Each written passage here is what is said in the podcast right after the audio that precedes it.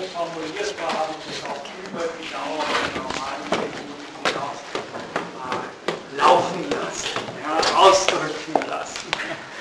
Diskurs, wissen Sie ja, Diskurs kommt vom Kurere, das heißt eigentlich rennen, laufen, sozusagen den, die Asiaten würden die, die Hinduismus würde gleich sagen, den Aschwins, den Pferden sozusagen Raum geben, dass sie galoppieren ja, im Raum. Das hat wahrscheinlich viel zu tun mit dem Ausdrücken äh, von Spinoza. Also ich werde jetzt versuchen, gleich das, was Sie gesagt haben, äh, aufnehmen. Nochmal herzlichen Dank. Und mal kurz noch innehalten, um uns nochmal in dieses Staunen, von dem ja die klassische Philosophie äh, des Westens ihren Ausgang genommen hat, noch uns ein bisschen nochmal zu vergegenwärtigen. Also ich möchte beginnen nochmal mit dem, ja, Spinoza ist Rationalist, aber ich möchte Sie nur darauf aufmerksam machen und ich habe das ja in vielen Textbeispielen jetzt schon gezeigt. Rationalismus heißt hier so viel wie Ratio ist immer schon verkörperte Rationalität, sozusagen eines real existierenden Körpers. Es ist eine Rationalität, in der wir die Realität über die Empfindung des Körpers realisieren. Also ein nächster Schlag zu klassischen Vernunftkonzeptionen. Und wir haben jetzt auch noch gehört, die Ratio des Mentalen, von dem Spinoza spricht, ist auch eine korporale Intelligenz. Das heißt, wir haben es sehr wohl mit einem Rationalisten zu tun, aber einem der Rationalität, Teil der Rationalität ist der Körper, ist die Empfindung des Körpers und ist sogar die Abwesenheit des Mentalen.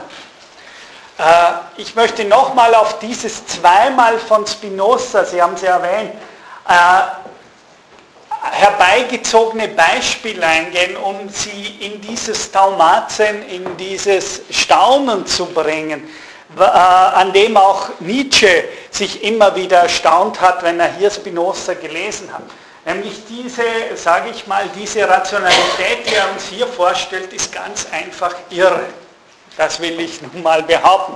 Sie ist irre in dem Sinne, dass hier jemand behauptet, um uns mal zu empören über Herrn Spinoza, hier behauptet jemand ja nichts weniger als, wenn man die Texte liest, als dass es, selbst wenn wir, die Asiaten sagen, in Nidra, im Tiefschlaf sind, also in der Abwesenheit unserer Selbstpräsenz, genau, also das ist natürlich der Reda, was ich jetzt vortrage, also genau das, was klassisch das, die Wesensauszeichnung des Philosophierens ausgemacht hat nämlich die Selbstvergegenwärtigung unseres Seins im Selbstbewusstsein des Menschen. Und wenn Sie so wollen, die Reflexion der Philosoph ist dann der völlig wache, selbstbewusste, insofern er über die Schaffung der Reflexionskraft immer mehr bei sich selber ist.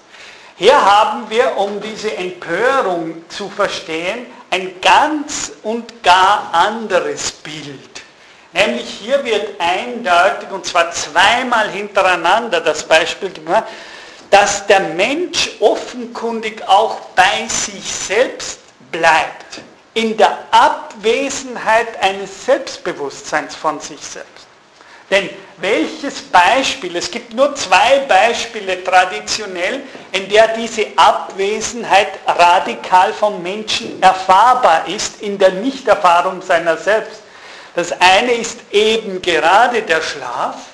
Und natürlich ist es so, dass wir auch im Tiefschlaf, selbst in dieser Phase, in der wir nicht mehr träumen und damit die ganze Imaginations-, also die Vorstellungskraft, zu der eben auch das Denken als Reflektieren gehört, auch im Reflektieren stelle ich mir Gedanken etc. vor und bin ich mir dessen, dass ich denke, bewusst.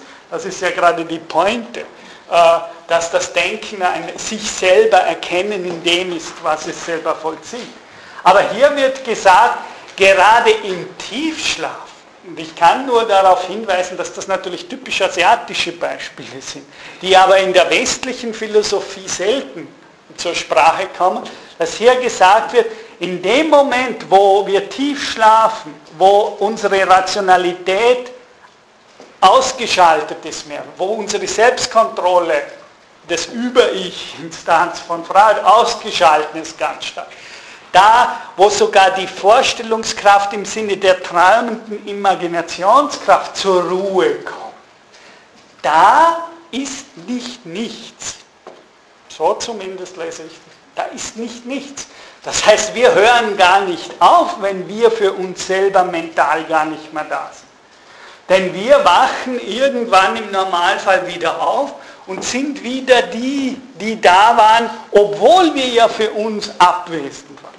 Und das ist natürlich eine Hauptfrage der Philosophie von Derrida, wie das möglich ist, dass sozusagen das Selbstbewusstsein gerade in der Erfahrung, die keine Erfahrung mehr ist, seiner eigenen Abwesenheit radikal eigentlich einem ganz anderen Ort von Anwesenheit ausgesetzt ist als dem des gewöhnlichen Selbstbewusstseins der Philosophen.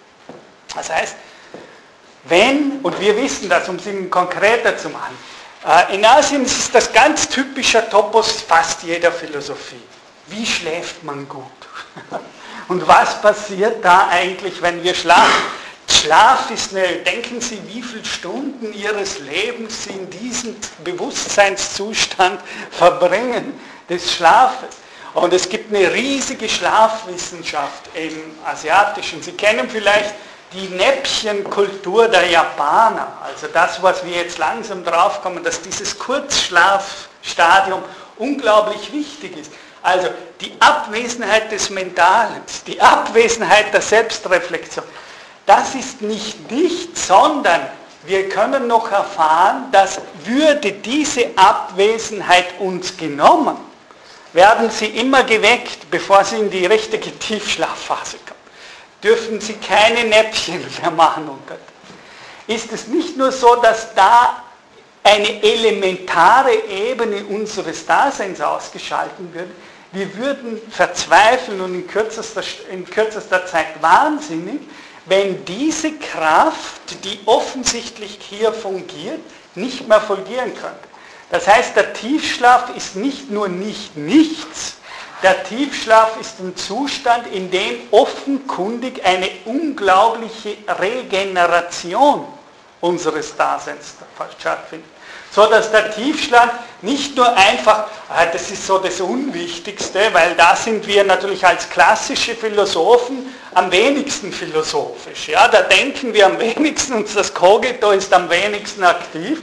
Daher ist es für viele Philosophien der uninteressanteste Zustand der Welt. Seltsam ist nur, dass jedem klar ist, wenn dieser Zustand genommen würde, dann ist die Frage, wie lange wir noch klar denken können. Das Einzige, was ich sagen will, ist, dass Spinoza offensichtlich sagt, in dieser Abwesenheit meiner selbst für mich selbst passiert noch was. Und bin ich seltsamerweise in der völligen Abwesenheit von meinem Ich im Sinne des klassischen Selbstbewusstseins oder Bewusstseins, bin ich unter Anführungszeichen trotzdem aktiv. Irgendwas in mir regeneriert ja hier ganz bestimmte.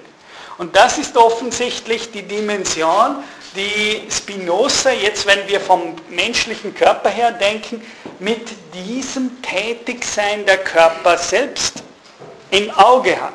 Das heißt, es gibt wirklich so etwas wie eine tiefe, elementare Vernunft der Leiblichkeit, der Fabrikation, wie wir gehört haben, unserer Körper, in der gerade das, was die in dem Moment fa fabrizieren und tun, die Körper, und zwar gerade in der Abwesenheit meiner mentalen Krone, für das Überleben meines wachen Denkens, meines sozusagen klaren Verstands absolut elementar ist. Und in diesem Sinne muss man hier sagen, gibt eine Art Vernunft, wie Nietzsche sagt, eine Vernunft des Leibes, es gibt eine Vernünftigkeit der, des Leibes selbst, indem er aus uns völlig unerklärlichen Gründen anschlussfähig ist, offensichtlich zu sehr äh, regenerierenden Kräften, nennen wir es mal so. Das heißt, es ist hier eine Dimension unbewusster Regeneration und nicht, selbst im Tiefschlaf, nicht ein Zustand völliger Passivität. Also das ist ja für mich eine der wichtigen Ebenen bei Spinoza, das war auch im Protokoll klar. Das heißt, es wird immer wieder der Vorwurf, und das sagt er, seine Gegner werden ihm sagen, aber wenn wir nicht aktiv planen, indem wir nicht Kirchen bauen und äh, Häuser bauen, tun wir nichts. Und das ist phänomenologisch gesehen einfach nicht wahr, weil offensichtlich wir gerade in diesen tiefen Zuständen des Absorbiertseins des eigenen Selbstbewusstseins auf eine seltsam elementare Weise aktiv tätig sind. Oder man müsste ganz abstrus sagen, während ich tot bin, ist irgendein Gott oder irgendjemand anderer, der an mir irgendwas tut am Körper, ja, und vielleicht, wenn ich im Tiefschlaf bin, äh, kommt der liebe Gott und fängt an, sozusagen an meiner äh, Konstitution zu arbeiten, um sie zu regenerieren. Das würde ich Mystizismus nennen. Aber von diesem Mystizismus ist Spinoza offensichtlich weit entfernt. Es ist nicht jemand Fremder oder anderer, der da in der Nacht über mich kommt und mir irgendwas äh, spirituell einimpft, sondern Spinoza sagt hier offensichtlich nein. Es ist so, dass es in mir selbst diese elementare Form von Intelligenz, wenn sie so wohl gibt, die sich dann genau das holt, was sie braucht, äh, solange ich in dieser Phase mich befinde. Gut, also das war noch zu dem Vernunftbegriff von Spinoza und wie weit wir hier Ratio und Vernunft denken müssen, wenn wir wirklich nicht mit irgendeinem Vorverständnis von, das wir ausgemacht halten, von Vernunft an Spinoza herangehen, sondern wenn wir, was ich hier versuche, aus dem Text selber ihn befragen, herausfiltern, was er eigentlich hier unter Mentalität und Ratio versteht. Und dann haben wir einen so weiten Begriff von Ratio, dass normalerweise als das drunter fällt, was normalerweise als Gegensatz von Rationalität gesehen. Gut, jetzt gehe ich also weiter in dieser wichtigen Frage für Spinoza, die ganz kurz schon angedeutet ist, nämlich die große ethische Empörung, dass gerade Spinoza sowas leugnet wie ein freier Wille, was immer das sein soll. Also ich werde mich jetzt kurz mal über die Frage nach äh, der Entscheidungsfreiheit bei Spinoza, Freiheit, Nichtfreiheit. Sie wissen, das ist ein Thema, das derzeit auch wieder ganz stark von den Neurophysiologen diskutiert wird, die sich zum Teil wörtlich, also auch direkt explizit auf Spinoza bei ihren Theorien berufen. Das wäre eine eigene ganze Vorlesung, inwiefern das berechtigt ist, inwiefern die einfach Spinoza hier instrumentalisieren, um eigentlich was ganz anderes zu wollen. Das kann ich hier nicht leisten oder will ich auch nicht leisten in dieser Vorlesung. Was Spinoza von genannten freien Entscheidungen, sogenannten freien Entscheidungen hält, haben wir schon äh, begonnen zu untersuchen. Ich lese Ihnen vor hier eine berühmte Stelle aus dem dritten Teil zu Lehrsatz 2, Skolium 233. So glaubt das kleine Kind, es verlange, von mir kursiv gesetzt, frei nach der Milch der zornige Junge, er wolle die Rache. Und der ängstliche Mensch, er wolle die Flucht. Sodass gerade die Erfahrung nicht weniger klar als die Vernunft lehrt, dass Menschen sich allein deshalb für frei halten, weil sie sich ihrer Handlungen bewusst sind, aber die Ursachen nicht kennen, von denen sie bestimmt werden. Außerdem lehrt sie die Erfahrung, dass die Entscheidungen des Geistes nichts als die Triebe selbst, die entsprechend der verschiedenen Dispositionen des Körpers verschiedenartig sind, äh, verschiedenartig sind, sind. Genau, also mentis decreta nihil praeter ipsos appetitus. Denn ein jeder handhabt alles von seiner Affektivität her. Gut, jetzt werde ich mal versuchen, diesen Absatz zu lesen. Was Spinoza hier sagt, ist, also die erste Theorie, die er offensichtlich hat, ist die, das, was wir Freiheit des Wollens nennen, ist ein Trieb in Verbindung mit Bewusstsein. Ja? Er nennt das dann später auch, wie wir sehen werden, noch, das ist eigentlich dann die Begierde. Ein Trieb, dessen wir uns bewusst sind, ist Begierde und die Begierde, weil ich sie selbst erfahre, während ich sie habe, suggeriert mir, als wäre die Begierde ein Moment von Freiheit. Das ist mal schon wieder eine wichtige Auffälligkeit. Nämlich, Spinoza sagt, es gibt Triebe, deren wir uns bewusst sind. Heißt das, so frage ich zurück Herrn Spinoza, dann aber nicht, dass es auch Triebe geben würde, denen wir uns nicht bewusst also sozusagen, es würde dann auch unbewusste Triebe und Regungen geben und nur die Triebe, die wir, deren ich mir bewusst werde, sind Triebe in der Gestalt einer Begierde. Das heißt, er wird sagen, der bewusste Trieb ist die Begierde, aber das heißt eben offensichtlich auch, dass es unbewusste Triebe.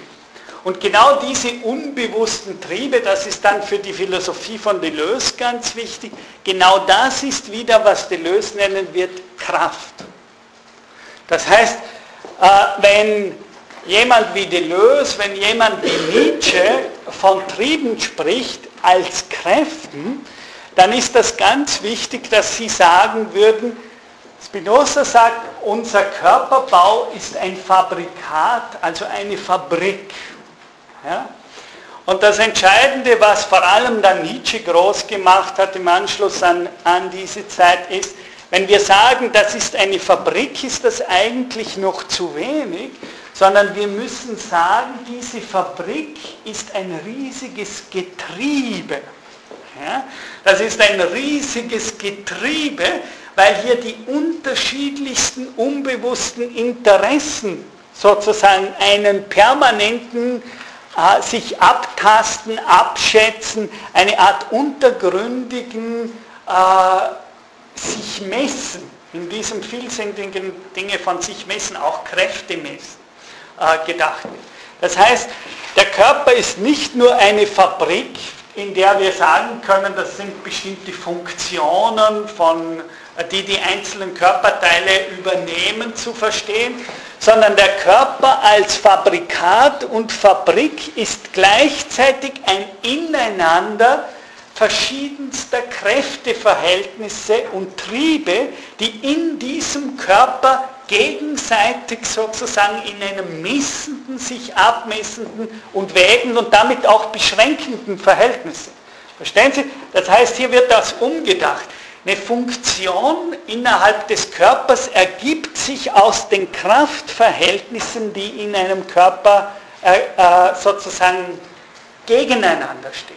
Das heißt, es wird dann, diese Funktion ist möglich, sie wird erlaubt durch das Zusammenspiel der Kräfteverhältnisse in einem Körper.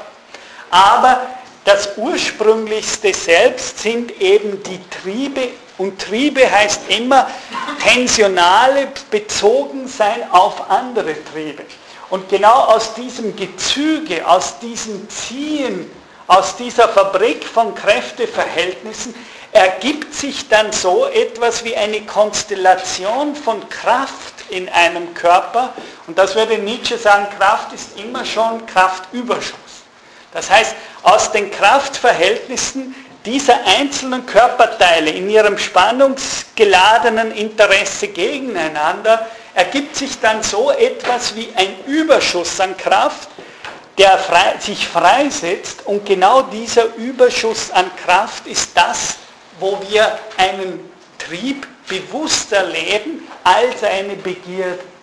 Ja? Das heißt, wenn wir überschüssige Kräfte in uns haben, dann werden wir uns dieses Überschusses an Kraft bewusst. Das ist hier die Theorie. Das heißt, da setzt sich ja Kraft frei und wenn so ein Kraft frei, wenn wir keine Kraft haben, wenn wir kraftlos uns fühlen, dann haben wir auch keinen Appetitus, dann haben wir auch kein Begier, sondern das kennen wir ja sozusagen, diese tristen, wie wir dann sagen, diese traurigen Tage, an denen wir kraftlos herumhängen, äh, in denen wir sozusagen uns einem Apathiezustand, äh, dem wunschstoischen Zustand der meisten Philosophien, würde Nietzsche sagen, sie wollten immer apathisch stoisch sein. Äh, das heißt, es ist ein Zustand, wo dieser, wo dieser Kampf der Triebe ineinander, ineinander und gegeneinander mehr oder weniger keinen Überschuss freisetzt. Und genau dieses ist eine triste Situation. Es ist eine depressive Situation, in der alle Begierde, das heißt aller Kraftüberschuss, aufgebraucht wird eigentlich in den passiven Synthesen. Wenn wir passive Synthese hier mal nennen, äh, eben diese Fabrik in ihrem Getriebensein und Gegeneinander, wenn die sich wirklich neutralisiert und die ganzen Kraft, die da ist, in einem Körper aufbraucht, dann ist nicht der Idealzustand erreicht, sondern dann ist ein apathischer Zustand der Begierdelosigkeit. Und überall, wo diese Fabrik sozusagen Kraft freisetzt, da kommt die Motivation, aus diesem Kraftüberschuss heraus zu agieren. Da kommt der Appetitus und da werden diese Triebmannigfaltigkeit in ihrem Gezüge von uns bewusst erfahrbar als eine Begierde. Dann in einer gewissen Weise wollen wir. Und das ist eben die Theorie, die Spinoza hier sagt. Das heißt, wollen bedeutet eigentlich, wollen ist gegründet in einer bestimmten Konstellation der Kräfteverhältnisse unseres Körpers. Wenn der Körper Kraft freisetzen kann, dann eben glaubt er frei zu wollen. Während in Wirklichkeit Spinoza Satz nichts anderes passiert, als dass hier eine höchst interessante, wenn Sie so wollen ökonomisch formuliert, auch eine bestimmte effiziente Organisation des Körpers stattfindet, indem er eben eine, eine, einen Überschuss an Energie, wenn Sie so wollen, produziert, der von diesem Körper als Appetitus, als Streben, als freies Wollen interpretiert wird. Während, wie Spinoza sagen würde, eigentlich in dem Moment nichts anderes ist, als dass dieser Körperzustand, in dem wir uns befinden, von uns mental bewusst erfahren wird. Und zwar gerade als stimulierend, als appetitlich. Ja? Diese äh, Trieb- und Affektlehre ist für Spinoza darum so wichtig, weil Spinoza damit sagen wird, unsere Philosophen sollten sich viel mehr überlegen, wie wir dazu kommen, dass wir Körper haben, die sich nicht in diesen depressiv tristen Zuständen das heißt, Spinozas Ethik ist in diesem Sinne vermutlich zum ersten Mal auch eine Ethik der Physiologie.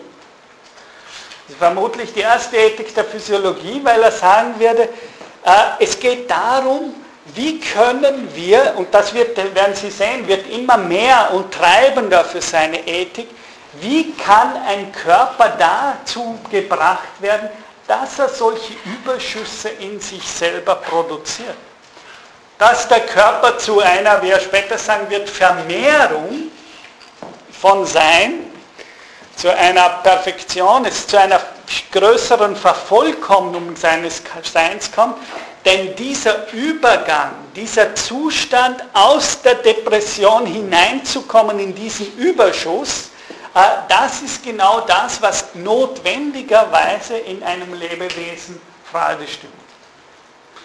Äh, und um diese Stimulation geht es natürlich in seiner, in seiner Ethik. Das heißt, im Moment der Freude erfahren wir den Übergang von einem weniger vollkommenen Zustand in einen vollkommeneren Zustand. Das heißt, dieses Freude erfahren ist nicht nur eine subjektive Emotion in Spinoza, sondern wenn Sie so wollen, das ist gleichzeitig ein ontologisches Prinzip. Er würde sagen, wir können uns gar nicht irren, dass wenn wir freudig stimuliert werden, dass wir dann ontologisch gesprochen einen höheren Zustand an Sein oder eine höhere Intensität an Sein erleben. Äh, das ist eben seine, äh, seine These. Ich werde dann später nochmal zurückkommen auf dieses. Denn ein jeder handhabt alles von seiner Affektivität. So nochmal zum Wort Affektivität. Ein jeder handelt alles von seiner Affektivität her. Affektivität müssen Sie immer, das habe ich in den ersten Stunden gesagt, zweifach denken. Affektivität einerseits als ein physisches Affiziertwerden eines Körpers von einem anderen Körper, also sozusagen ein Körper berührt einen anderen Körper und wird damit von ihm affiziert, physisch, physiologisch. Und dann das Spüren dieses Affiziertwerden im Sinne von emotionaler Affektivität, ja, von Pathos. Ich lese weiter. Aber die Erfahrung lehrt genug und über genug, dass Menschen nichts weniger in ihrer Gewalt haben als ihre Zunge und nichts weniger können als ihre Triebe beherrschen.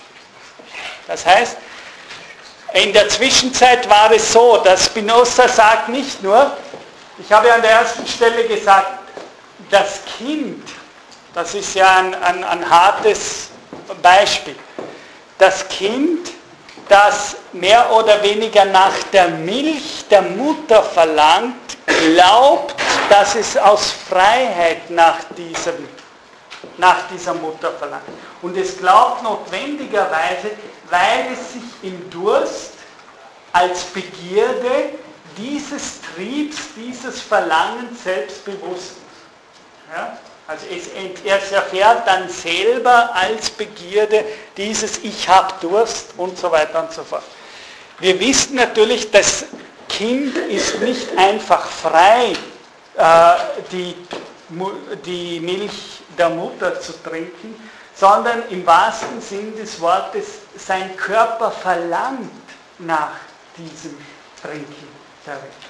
Wenn wir aber das Kind fragen würde, würde es, weil es dieses Verlangen als Begierde eben bewusst erlebt, würde es äh, sagen, dass es aus Freiheit nach der Mutter verlangt. Und Spinoza nimmt eben dieses Beispiel des Kindes an, auch auf die Erwachsenensituation.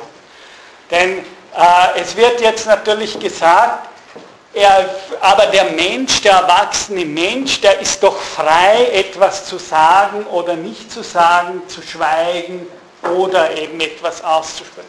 Und Spinoza würde hier wieder sagen, wir, die Erfahrung, sagt er, die Erfahrung beweist doch, dass wir gerade unsere Zunge nicht unter Kontrolle haben dass die Menschen gerade immer wieder Dinge sagen, die sie im Nachhinein, wird er sagen, bereut haben.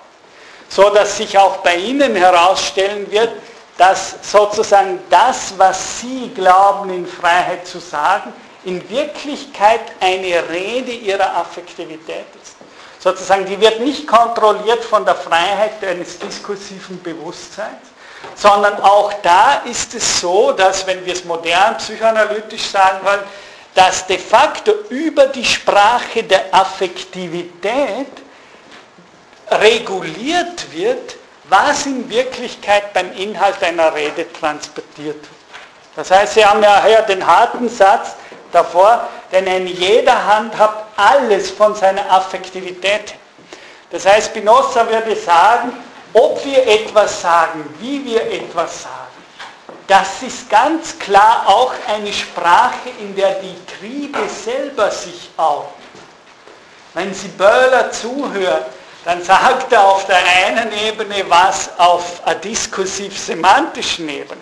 Aber alles, was ich hier sage, ist auch etwas, in dem meine Affektivität sich selber mitteilt. Und es ist eben dann die Frage, wie wir diese Sprache der Triebe, wie wir diese Sprache äh, der Emotion, der Affektivität selbst interpretieren und deuten können. Was ja bekanntlich eine der Aufgaben der Psychoanalyse ist. Aber was Spinoza hier sagt, ist, auch unser Reden ist primär von dieser Affektivität her gesteuert und getrieben. Wir reden nicht aus einem unemotionalen Beobachterstatus heraus, weil beim Reden sich gerade unser Begehren mit artikuliert.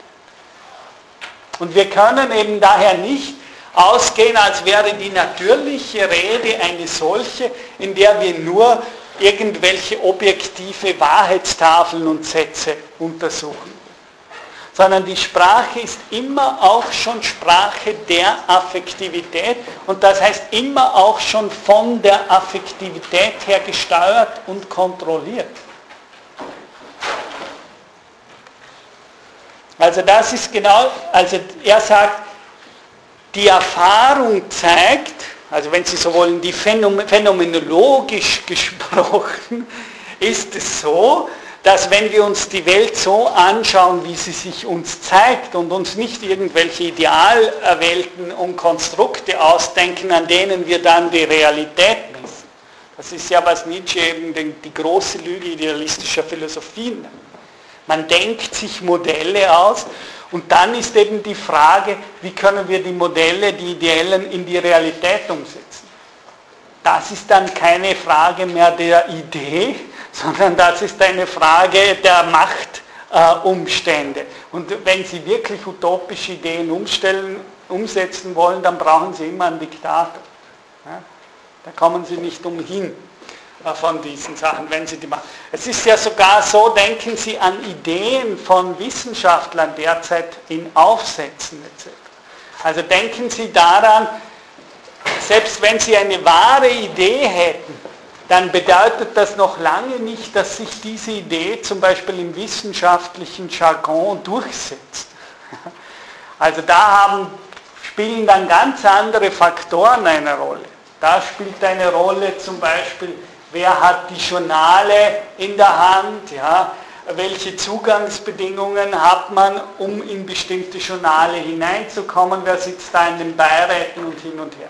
Das heißt, wenn es darum geht, dass eine Idee wirklich objektive Geltung bekommt, äh, dann ist es so, dass diese Frage sich gar nicht mehr ideell beantworten lässt.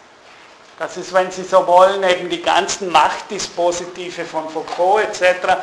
Das heißt, wenn Sie wollen, dass sich eine Idee allgemein durchsetzt, dann haben Sie sich nicht mehr im ideellen Raum, sondern im realen Raum zu bewähren.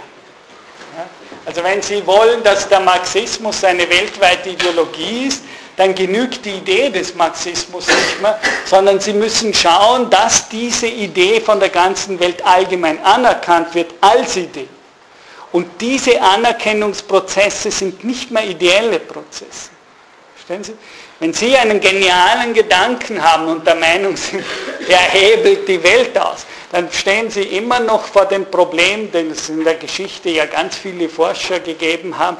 Wie kommen Sie jetzt dazu, dass diese Idee auch allgemein in der Realität anerkannt wird und in Umlauf kommt?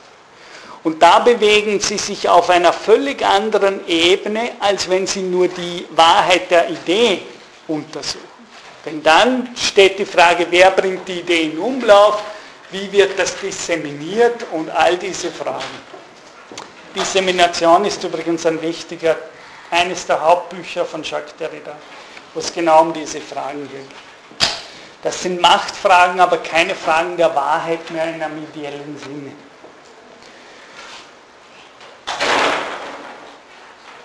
Und jetzt vielleicht diesen einen Satz noch dazu. Und doch reden wir gar nicht oder es geschieht, wenn wir doch reden, aus einer spontanen Bewegung des Körpers heraus. Das ist schon wieder harte Kost. Das heißt, Spinoza geht an der Stelle so weit zu sagen, wir glauben, wir sind frei zu schweigen oder nicht zu schweigen.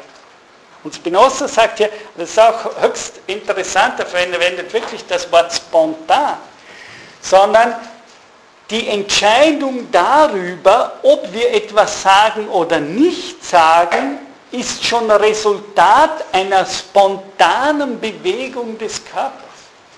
Daraus könnten wir jetzt, aus dem Satz kann man ganze Philosophie äh, heraus filtern. Spontaneum motivi ex corporis. Das heißt, er sagt jetzt, der Körper selbst sozusagen generiert, und zwar durch Bewegung, und zwar durch spontane Bewegungen, so etwas wie die Entscheidung darüber, ob wir sprechen oder ob wir schweigen. Das heißt, hier ist äh, eine unglaubliche Idee. Erstens nämlich, dass die Bewegungen des Körpers, und auch das ist wichtig bei Spinoza-Lektüren, offensichtlich auch spontane Bewegungen sind und nicht nur mechanische Bewegungen. Das ist, das ist ganz wichtig. Denn oft wird Spinoza gelesen, als Spinoza ist sozusagen ein Denker der Mechanik. Aber was hier gesagt wird, ist, die Ausdrucksform des Körpers ist eine Art spontane Bewegung. Und spontane Bewegung kann bei, bei Spinoza, nach dem, was wir bis jetzt gehört haben, ja nichts anderes bedeuten, als was in der letzten Stunde war, als dass dem Körper spontan Raum gegeben wird, nach seinen eigenen Gesetzen zu handeln. Das heißt, wir haben hier einen ganz anderen Freiheitsbegriff. Spontan heißt hier so viel wie eine Art freie Bewegung, in der ein Körper für einen Moment vielleicht das darf, was er am liebsten tut, nämlich seiner Natur folgen. So wie die Sonne am liebsten, äh, sagen wir es, wir gehen mal weg von der Sonne. Was tut Materie am liebsten? Quizfrage. Was glauben Sie, was tut die Res extensa am liebsten? In dem Zustand bleiben, wie sie ist. Ja, und das ist eine gute Antwort. Sagen wir mal, sie beharrt in dem Zustand, wo sie ist. In welchem Zustand ist aber die Res extensa und die Extension? Hm? Sich konzipieren, haben wir ja gesagt. Ja, sich konzipieren. Ja? Ja, sich konzipieren, natürlich. Briha, in der Ausdehnung. Was tut Ausdehnung am liebsten? Sie dehnt sich aus. Ja? Was ist, sie beharrt in dem, was sie ist, nämlich Ausdehnung. Aber nochmal, das heißt nicht, dass die Ausdehnung ein Wort ist, Ausdehnung, sondern die Materie tut etwas am liebsten und zwar sie tut am liebsten das, was ihre Natur als Res extensa, als Ausdehnung hat, nämlich sich zu, auszudehnen. Wenn Sie fragen, was tun Körper, wenn man sie in ihrer Natur belässt, dann behaupte ich, das ist eins zu eins asiatische Naturphilosophie, Briha, sie breiten sich aus und sie weiten sich. Und zwar mit unterschiedlichen Geschwindigkeiten.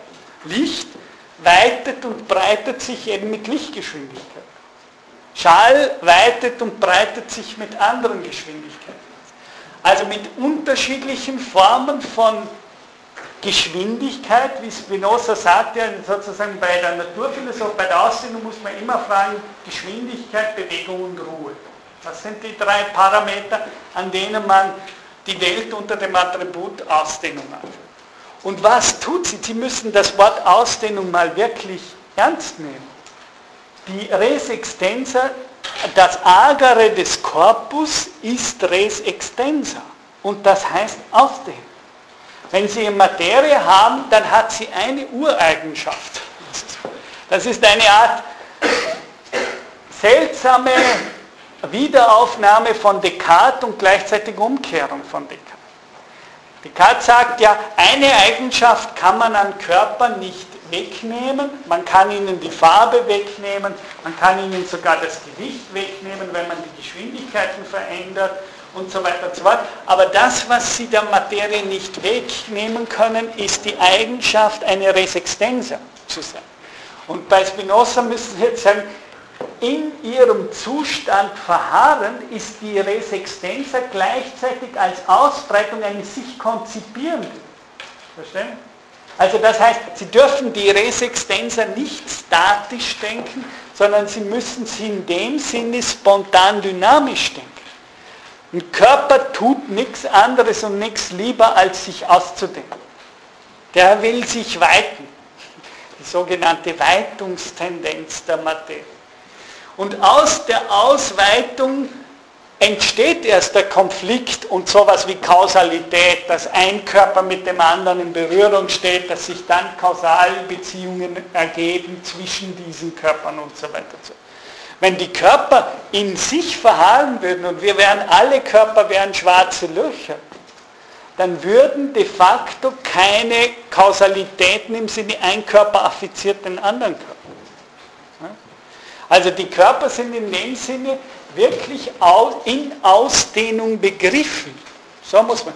Was tun Körper, corporis agere? Sie, sie, sie tun sich ausdehnen und sind damit in Ausdehnung begriffen.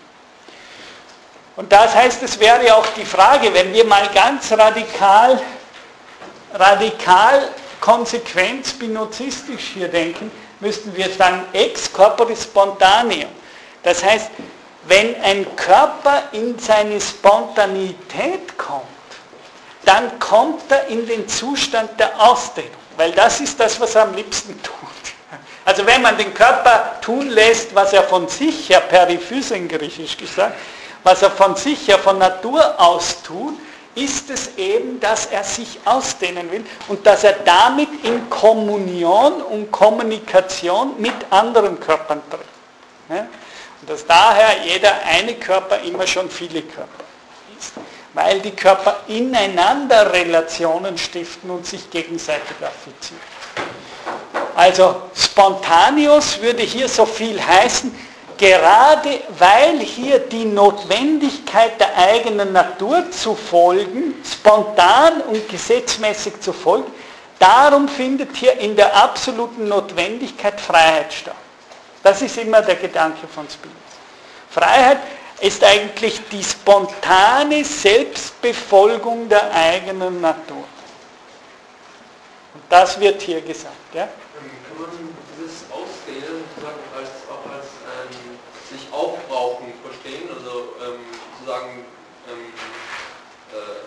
Eine Art Entropie? Natürlich, es ist eine Aus, es, wir könnten es mit Partei auch so nennen. Äh, die Körper sind, um es mal anders zu formulieren, die Gabethematik von der Derrida herein, Körper sind sich gebend und damit sozusagen, Körper sind per se kommunikativ. Ja, offensichtlich, sie sind kommunikativ, weil sie in der Ausweitung sich gegenseitig affizieren und damit gegenseitig die Aufmerksamkeit anziehen und berühren und damit sozusagen im wahrsten Sinn des Körpers ein Körper sich dem nächsten Körper anheimgibt. Ja? Und da könnten wir es fast sagen, oder das ist nicht fast, so wurde das gedacht. Darum sind Körper in sich exzessiv, ja? sich erschöpfen, verausgaben. Die sind verausgaben, weil der Körper als Res extensa eine Ureigenschaft hat. Und das ist Ausbreitung zu sehen. Aber Ausbreitung wirklich in Wirklichkeit, nicht das Wort Ausbreitung, sondern die de facto das in Ausbreitung Begriffensein der Welt. Ja? Das ist die Res extensa. Res extensa tut etwas, nämlich sich ausdehnen. Und darum ist die, die Welt der Res extensa die Welt, insofern sie in zeiträumlicher Ausdehnung begriffen ist. Und insofern die Welt in zeiträumlicher Ausdehnung begriffen ist, erzeugt sie untereinander Körper und das, was die Physiker eben an Raum-Zeit-Kontinuum nennen. Weil sozusagen, es gibt hier keine Lücken sondern der Körper dehnen sich aus, sie expandieren in der Welt, berühren sich damit und stiften damit ein Individuum, wie Spinoza sogar sagt, einen weltweiten Körper. Wenn Sie sich erinnern, nicht nur gibt es eine Substanz, sondern wie Spinoza am Ende des zweiten Teils sagt, es gibt auch die Summe aller Körper bilden in einem Universum einen Weltkörper, wenn Sie so wollen, ein Individuum. Also so viel zu, diesem, äh, zu dieser Sache.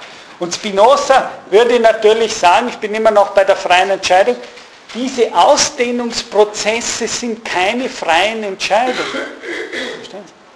Das ist keine freie, die, die Sonne, der Sonne steht es nicht frei, sich schneller oder langsamer äh, im Medium, im Attribut der Ausdehnung auszudehnen. Sondern eben die Sonne hat eine bestimmte Naturnotwendigkeit, sich inmitten der Welt auszudrücken. Und sie folgt per se dieser inneren, inhärenten Natur. Dies alles zeigt in der Tat klar, dass beide, die Entscheidung und der Trieb des Geistes und die Bestimmung des Körpers der Natur nach zusammen bestehen oder vielmehr ein und dieselbe Sache sind. Entscheidungen nennen wir sie, wenn sie unter dem Attribut Denken betrachtet wird und sich durch dieses erklären lässt und Bestimmung, wenn sie unter dem Attribut Ausdehnung betrachtet wird und sich aus den Gesetzen von Bewegung und Ruhe herleiten lässt. Ja? Also was Spinoza hier sagt, ist, dass das, was wir Entscheidung nennen, im Grunde genommen das Bewusstwerden des Ausagieren seines Triebs ist. Ja? Entscheidung ist der Moment, in dem das Ausagieren eines Triebs diesem Trieb selber zum Bewusstsein kommt. Oder wenn man es kantisch formuliert, eine Art Selbstaffektion stattfindet. Der Trieb, des, der Trieb, das Begehren wird sich selber bewusst und dieses Ausagieren des Triebes selber ist das, was auch passiert, zum Beispiel, wenn wir es ganz radikal denken, eben auch im Denken. Auch als Denkende sind wir getrieben nach Spinoza. Auch das Denken ist immer schon ein Denken in und aus Affektionen und Begehrungen heraus. Ja? Es gibt eben nicht irgendwo das Begehren und dann gibt es noch irgendwo ein unabhängiges Denken, sondern eine der, das werden wir später dann noch sehen, eben eine der wichtigsten, einer der wichtigsten Sätze bei Spinoza ist, wir finden etwas gut, weil wir es begehren. Ja? Und nicht umgekehrt. Also das, äh, wir finden, einen, wir finden eine Sache nur dann gut und dann aber notwendigerweise gut, wenn wir eigentlich ein Begehren haben, sie haben zu wollen. Gut ist jetzt de facto das, was unser Begehren stillt. Nach Spinoza. Ja? Das, ist, das ist was. Das werde ich später dann noch an diese berühmt, andere berühmte Stelle aus Spinozas Ethik zurück kommen. Das heißt, wir müssten da, weil meine Studenten, die haben jetzt gerade ein Sammelband herausgebracht im Passagenverlag, ich mache hier Werbung, äh, meine Dissertanten, und das heißt Denken im Affekt. also Denken im Affekt. Und das Entscheidende ist eben hier, dass wir nicht mehr trennen können. Es gibt eine Ebene des Begehrens und dann gibt es daneben noch eine vom Begehren unabhängige Ebene des Denkens sondern Sie müssten jetzt sagen, das Denken selbst ist immer schon ein unbewusstes Ausagieren von Trieben und Begehrungen. Wenn Sie so wollen, im, im Denken geht es uns um etwas. Das Denken ist eben kein objektiver Beobachter, sondern es ist selbst ein von einem Begehren getriebenes Denken. Und wenn Sie so wollen, aus dieser Begehrensbasis heraus fallen uns auch die Gedanken. Das heißt, was wir denken, hängt ganz viel, überhaupt welche Gedanken uns kennen, hängt im spinozistischen Sinne ganz stark davon ab, was wir wirklich begehren. Die Weise des Begehrens bestimmt die Weise unseres Denkens, weil sogar das Begehren mehr oder weniger der zensuriert, welche Gedanken uns überhaupt zum Bewusstsein kommen und welche nicht. Würden wir anders begehren, dann würden wir anders denken. Und dieses Denken ist maßgeblich kontrolliert. Gerade auch das, was die Philosophen eben als, als Cogito, als freies Denken, ne? Das ist eben die nächste Watsche von Spinoza. Spinoza sagt, auch dieses Denken ist konstitutiv ein Denken in und aus Affekten. Das heißt, Sie können es auch so sagen, im Denken denkt sich die Begierde zu Ende. Das heißt, im Denken, das Denken ist selbst eine Form des Begehrens. Und damit sage ich auch, behaupte ich, dass im spinozistischen Sinne gar nicht das Denken weniger wird, sondern plötzlich wird es viel interessanter und begehrlicher, weil sie im Denken selber ihr Begehren ausleben. Oder wenn Sie so, ähm, wie ich gesagt habe, im Denken denkt sich Ihr Begehren zu Ende. Ja? Es schließt sich kurz mit dem Denken und bringt sich damit an sein Ende. Ja. Könnte man dann ähm, den Selbstmord als maximal mögliche Ausdehnung des Körpers interpretieren? Wie? Das müssen Sie mir noch genauer erklären. Naja, also wenn ähm, der Körper sozusagen spontan bewegt äh, oder sozusagen eine spontane Bewegung vollzieht und dann auch mein Denken und Reden und Handeln sozusagen im Endeffekt durch diese Bewegung affiziert wird, was ist dann der Selbstmord, den ich mir ähm, aus freier Entscheidung einzubilden pflege in diesem ja. Bild? Gut, jetzt, da müssten wir mal, so abstrakt können wir das gar nicht beantworten. Ich könnte mir beide Formen von Selbstmord vorstellen. Ja, einerseits gibt es den tristen Selbstmord, mit Sicherheit. Das heißt, den tristen Selbstmord, der alles andere als schön ist, nämlich sozusagen ein, ein, ein Existenzmodus, der so in die Tristesse gekommen ist, dass er offensichtlich eine letzte Konsequenz sieht, äh, dieser Tristesse zu entkommen. Also in dem Sinne hat der Selbstmord von dieser Seite her überhaupt nichts Verklärendes, weil sozusagen bei Spinoza ja das Umgekehrte der Fall ist, wenn man will, von der Natur her ist es so, dass die Körper sich am Sein erhalten wollen. Ja? Und die erste, das erste sagt, Geist und Ideen haben wir nur, so weit geht Spinoza, wir haben, uns kommen überhaupt nur Gedanken, wenn und solange wir in Kontakt und Bejahung unseres Körpers bleiben. Wenn wir den Körper nicht mehr bejahen würden, der die Basis unser, sozusagen, der das ist, von dem her der Geist seine Ideen bekommt, äh, dann wäre es so, dass wir äh, de facto eben nichts mehr denken könnten. Also uns würde nichts mehr in den Sinn kommen. Der Geist ohne einen Körper hat keinen Gedanken, kann keinen Gedanken mehr denken. Und es wäre so, dass nicht mehr das Leben sich selber zum Ausdruck bringen möchte. Das, was Spinoza ja sagt, ist das, dass wenn das, solange das Leben fähig ist, sich inmitten der Welt in irgendeiner Form zum Ausdruck zu bringen, solange will es leben und bejaht es seinen Körper und damit seine körperliche Seele. Es kann aber natürlich das Leben sich so verbauen, durch Gewalt von außen oder sozusagen durch Dispositive des Körpers, seien es ererbte Dispositive oder was immer, dass de facto dieses Leben keine Stimulation mehr hat. Dass es keine Stimulation mehr hat und dass es damit dieser Interesse, die einzige Stimulation noch, die bleibt, die ist dieser Tristesse zu kommen.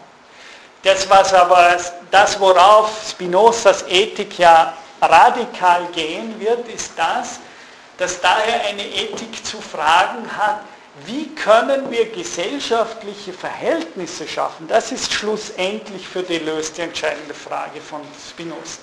Wie können wir eine Gesellschaft bauen, die beginnt aktiv an der Abarbeitung von Rahmenbedingungen, wie wir heute sagen würden, zu arbeiten, die permanent Tristesse hemmende Dispositive schafft, in denen die Menschen de facto in Massensuiziden landen würden, wenn wir das äh, sagen, weil die Ausdrucksmöglichkeit des Lebens nicht mehr gewahrt ist.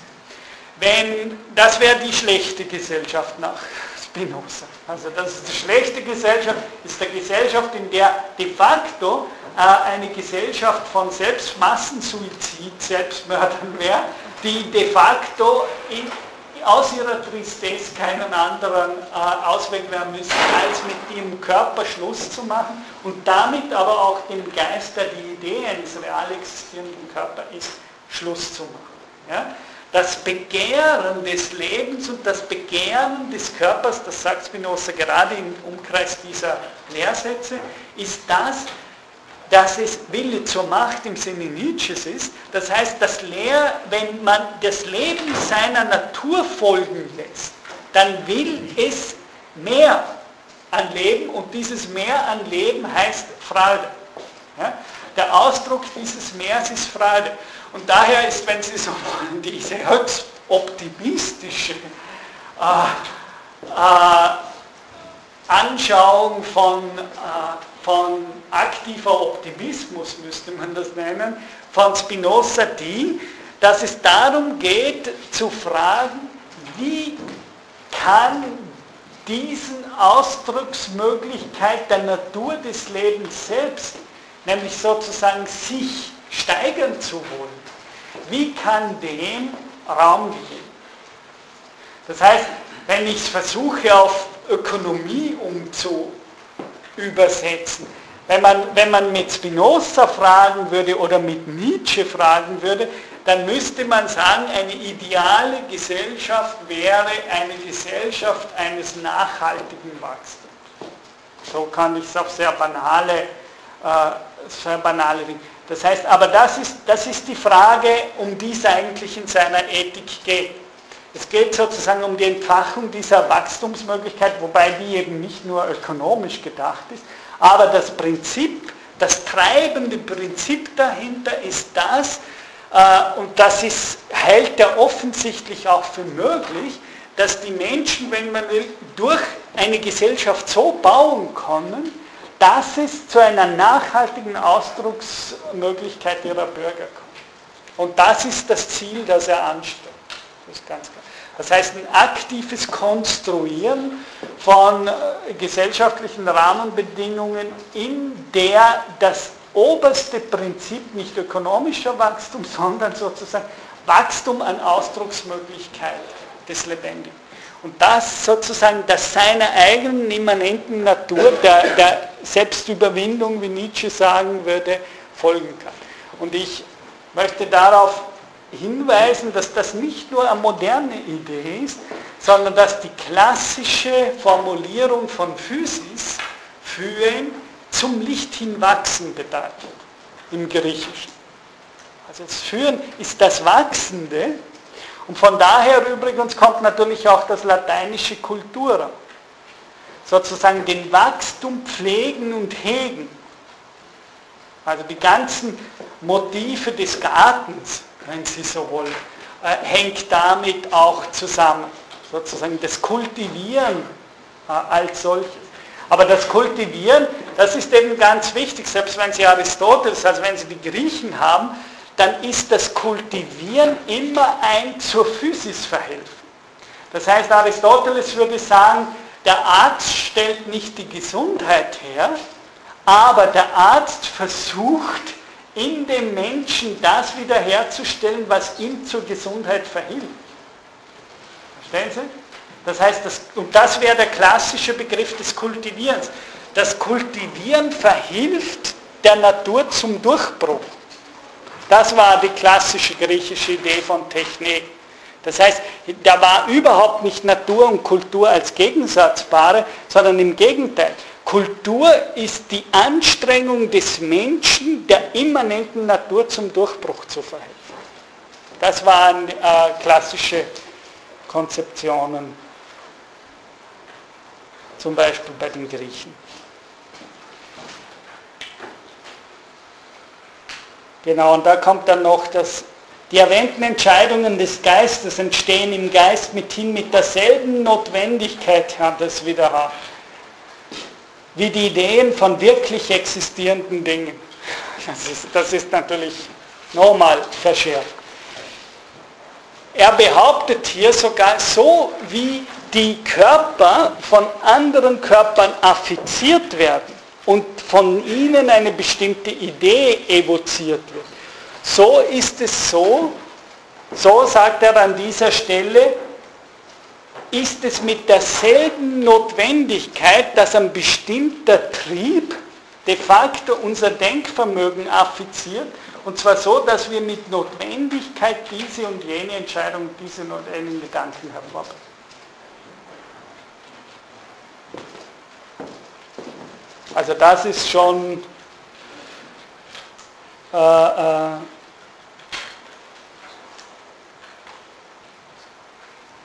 sehr extrem. Wer also glaubt, er rede oder schweige oder tue sonst etwas aus einer freien Entscheidung des Geistes, der träumt mit offenen Augen. Also er würde sagen, äh, so wie das Träumen, das wurde davor auch von ihm noch ausgeführt, nämlich dass er sagt, wir können uns, wir kennen ja Situationen, in denen wir einen Traum haben, in denen wir uns im Traum sogar träumen, dass wir uns frei für irgendwas entscheiden. Ja? Und auf das nimmt er hier, er würde sagen, das macht, es gibt nicht nur solche Träume, sondern wir träumen derzeit gesellschaftlich diesen kollektiven Traum. Wir träumen diesen kollektiven Traum, als wären diese Dinge frei. Aber es ist in Wahrheit dieselbe Situation, als wenn wir in einem Traum träumen, dass wir uns frei entscheiden. Und jetzt, wo wir wach sind, würde Spinoza sagen, der, der wach ist, weiß, dass er damals geträumt hat.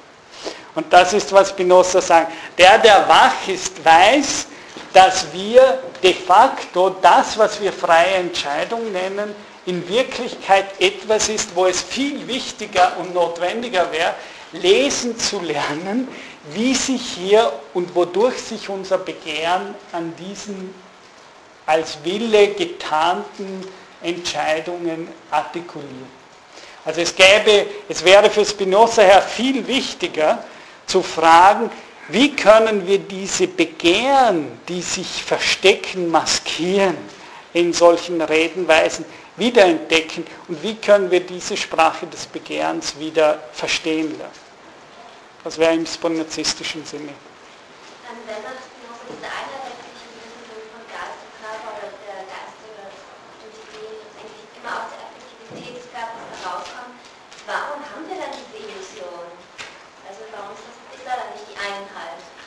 Ja, das gibt er ja mehr. Ja, da gibt er ja lange Exkurse, zum Beispiel am Ende vom ersten Buch, wo er sagt, äh, warum, warum haben wir das? Er würde sagen, die größte Illusion, und da ist der Anti-Aristoteliker par excellence, ist die, dass wir teleologisch denken. Dass wir die Fähigkeit haben, Zwecke zu antizipieren. Ja? Wir glauben, das ist, was er sagt, der Mensch ist das Tier, das die Fähigkeit hat, sich Ziele und Zwecke zu setzen. Ja? Und genau aus dieser Fähigkeit, sich Ziele und Zwecke zu setzen, erzeugt sich im Menschen selber notwendigerweise die Illusion, ein freies äh, Lebewesen zu sein weil er im Antizipieren dieser Zwecke, wobei dann für Spinoza die Frage wäre, ob wir eben in der Wahl dieser Zwecke frei wären, aber das ist, was er sagt, weil wir antizipierende, äh, Zwecke vorwegnehmende Wesen sind, suggeriert sich in uns das, dass wir diese Zwecke auch frei gesetzt hätten.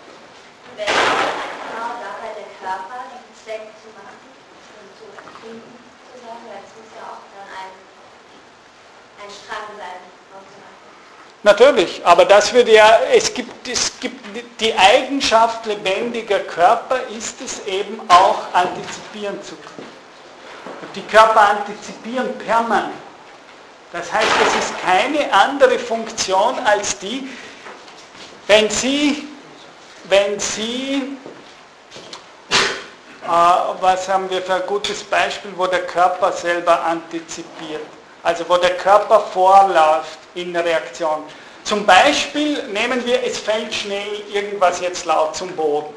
Ja? Also es macht hier irgendwo einen Bumm und zum Beispiel Ihr Körper macht so, sofort reflexartig. Er schützt das Gesicht eben als einen schützenswerten Teil. Dann würde er sagen, das heißt, der Körper hat offensichtlich via passiver Synthesen dieses Datum des plötzlich abrupt herunterfallenden äh, Gegenstandes als eine Art Bedrohung geschlossen. Ja? Das heißt, der Körper antizipiert diese Fähigkeiten permanent, zum Beispiel in Reflexen. Diese Fähigkeit zu antizipieren ist weiter getrieben und weiter ausgewickelt im Denken. Das heißt, so wie, das, so wie der Reflex des Körpers kommt im Antizipieren der Bedrohung, also eine typische Situation, sich zu schützen, so antizipiert auch das Denken.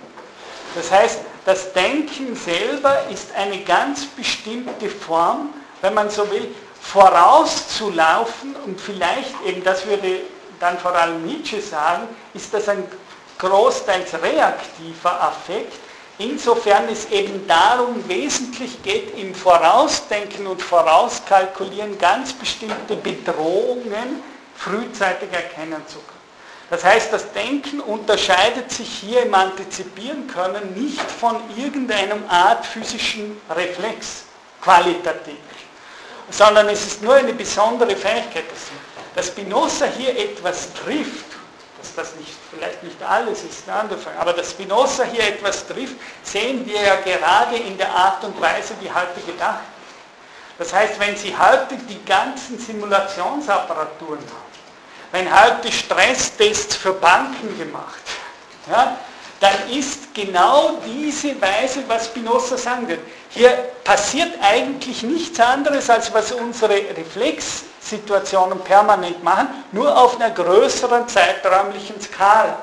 Das heißt, wir versuchen durch, via Kalkulation und Vorwegnahmen Zukunft zu antizipieren und damit kalkulierbar und berechenbar, um ganz vor allem, und das ist ja typisch, um bestimmte Bedrohungsszenarien durchzuspielen. Das heißt, wir simulieren dann Bankenstresstests ja, und hauen denen, was ist, wenn die Crash geht und welchen Effekt hat dieser Crash dieser Bank auf das gesamte Bankensystem. Und das würde ja sagen, das ist, das ist eigentlich genau dieselbe Geschichte, die ich gemacht habe, wenn ich, wenn ich die Hand hinaufgehoben habe in einem Reflex. Das ist nur übersetzt, wenn man will, in eine wesentlich komplexere, äh, fragilere Art und Weise, mit solchen Phänomenen umzugehen. Und wenn Sie so wollen, also da sprechen ganz viele Sachen dafür, denken Sie zum Beispiel an Pascal und seine Wette. Ja? Also gerade im religiösen Kontext sieht man, dass das auch das Antizipieren der Zukunft bis hin in eine Eschatologie, in der dann mehr oder weniger alles zum Guten gewendet ist, äh, wurde ja immer auch als Abwehren einer bestimmten Bedrohungsszenarium genommen. Ja? Das heißt, das Denken hat ursprünglich dieselbe Motivation als dieser Reflex meiner Hand, nämlich im Antizipieren von Zukunft bedrohliche Situationen frühzeitig erkennen zu können. Und das ist eigentlich die Funktion vom Denken, was aber bedeutet, dass das Denken als solches einerseits, das bedeutet, dass man ihm einen besonderen Wert gibt. Denn das bedeutet, dass im Grunde genommen vom Konatus her gedacht, das Denken immer schon eigentlich, wie Nietzsche sagen würde, eine lebenserhaltende äh, Funktion hat. Wir Menschen denken so viel, weil das Denken für unsere Weise zu überleben radikal wichtig ist. Also das heißt, das Denken wird damit nicht nur abgewertet, sondern was hier gesagt wird, ist, dass das Denken nicht ein Wert an sich ist, sondern dass das Denken nur in der Rückkoppelung zu einem Konatus Wert hat. Das heißt, das wirkliche Denken ist ein Denken und Besinnen, dem es wesentlich, wenn man so will, um die Erhaltung unseres Seins geht. Und in dem Sinne zum Beispiel kann man auch ganz anders denken, nämlich dass dieses Denken als lebenserhaltende Funktion für den Menschen absolut lebenswichtig ist. Das heißt, man darf das nicht so einseitig lesen, als würde jetzt, der, weil der klassische Status des Denkens, eine objektive Instanz zu sein, negiert wird, heißt das noch nicht, dass man dem Denken den Wert genommen hat. Ganz im Gegenteil. Das Denken könnte im spinozistischen Sinne wesentlich praktischer und lebensnaher werden, wenn es bezogen wird auf die Selbsterhaltung äh, der Lebewesen. Das heißt, ich nehme dem Denken da nicht nur was weg, ich gebe dem auch was, wenn ich das so einbeziehe. Gut, ich sehe, es ist 15 Uhr. Danke, wir sehen uns.